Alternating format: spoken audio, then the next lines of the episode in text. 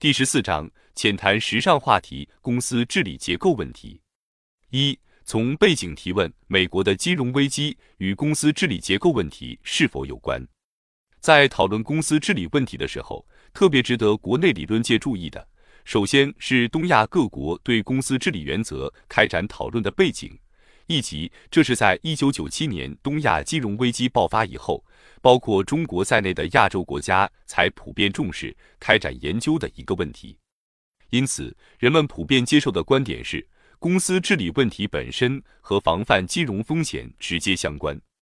西方学者近年来之所以强调东亚各国应该改善公司治理结构，也是出于这个背景。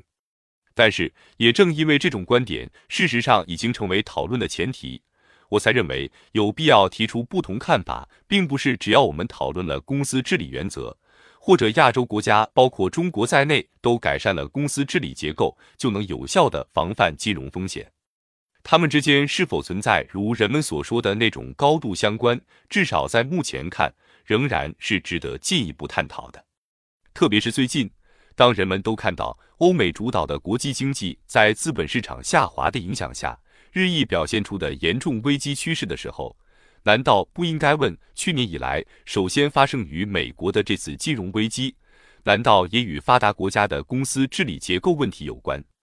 近年来，人们现在看得到的文件和材料，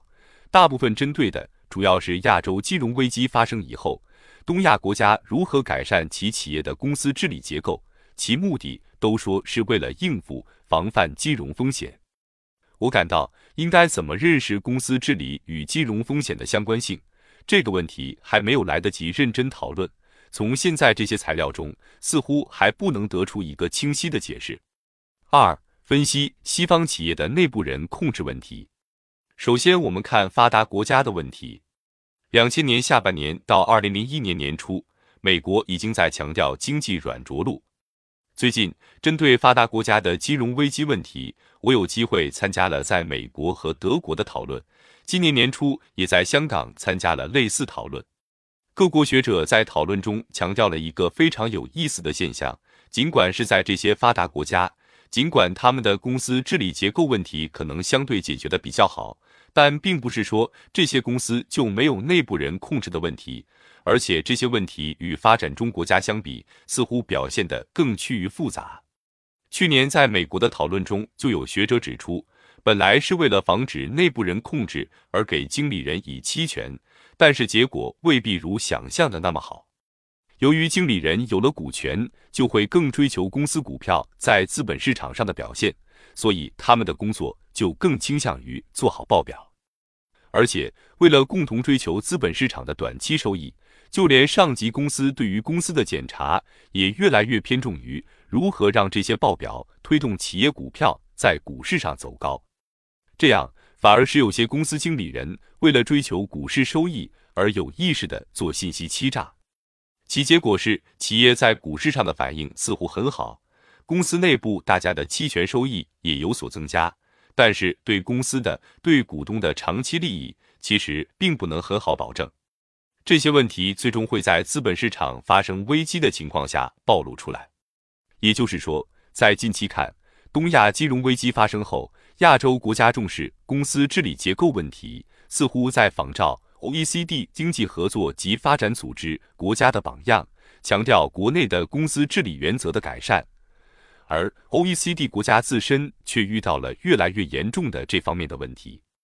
由此可见，金融风险产生于金融资本这种宏观制度自身的特性，其能否防范，未必取决于公司治理原则这种微观机制是否完善。所以，这是两个性质不同的问题，其逻辑上的相关性仍然值得进一步讨论。三、中国的金融风险防范与公司治理问题，人们当然要看中国的情况。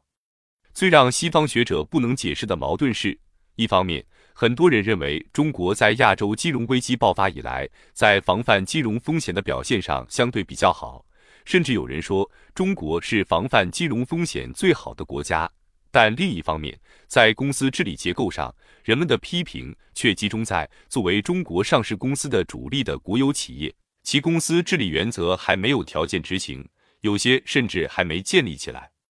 必须首先声明的是，我并不认为以上关于中国防范金融风险最好的判断是正确的。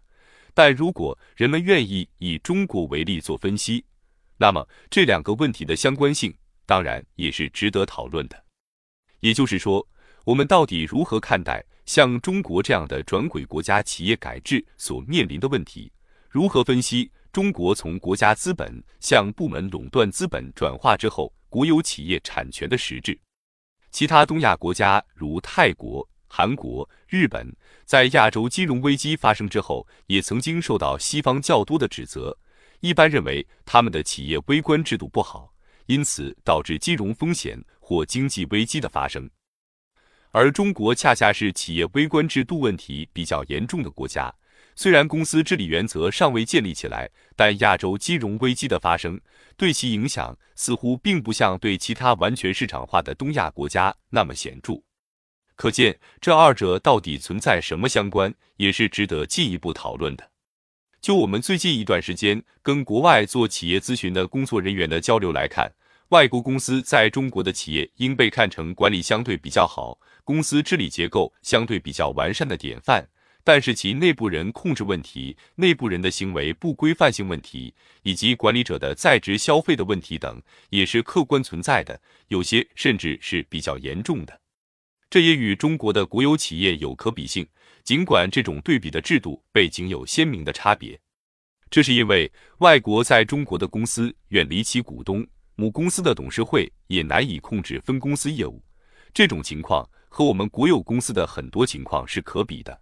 只不过国内科研单位有条件做这些外企研究的很少。不仅我有这样的质疑。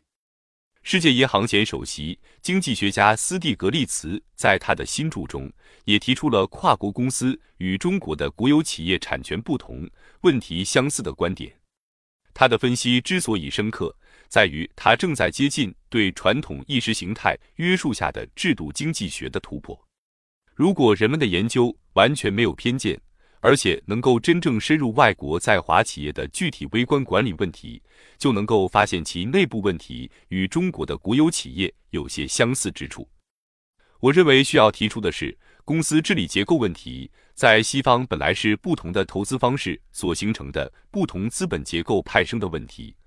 而中国的国有企业在资本结构上具有明显的部门垄断性质。事实上，已经在参与国际竞争的进程中，与其他性质的国际资本结合起来。有鉴于此，人们为了防范金融危机，而真正应该深入讨论的，似乎还不仅仅是一个公司治理原则不完善的问题。需要作为前提来提出的，应该是更为重要的全球金融资本经济运行的宏观体制问题。这当然包括中国在内。综上所述，在金融危机发生以后。很多学人表面上是根据经济学理念分析问题，其实是从现成的意识形态出发的。有些东亚国家尽管也是迫于压力才接受西方通行的判断，但接着就把这些原来似是而非的东西变成共识。如果我们也不假思索地认为就是企业微观机制的问题，就是治理结构不完善的原因，就会得出发生金融危机是自己的微观企业制度不好的结论。我看这样的结论下的太早。